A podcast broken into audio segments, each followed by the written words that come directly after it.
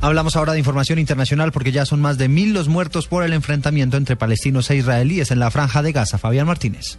Así es, se eleva a 130 la cifra de muertos en Gaza tras el rescate de 130 nuevos cadáveres de hombres, mujeres y niños que fueron rescatados hoy por los servicios de emergencia durante las primeras nueve horas de este alto al fuego humanitario pactado entre el movimiento islamista Hamas e Israel.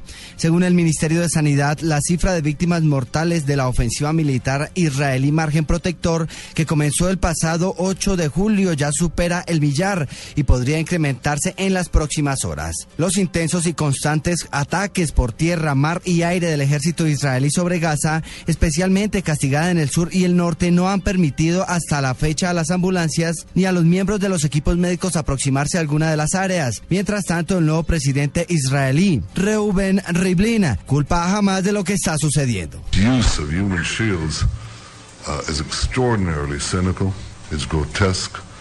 Uh, but what is equally grotesque is that Israel was condemned in the Human Rights Council. Es de recordar que la comunidad internacional presionó hoy a Israel y al movimiento Hamas para ampliar el alto al fuego humanitario en vigor durante 24 horas renovables y alcanzar lo antes posible una tregua duradera negociada.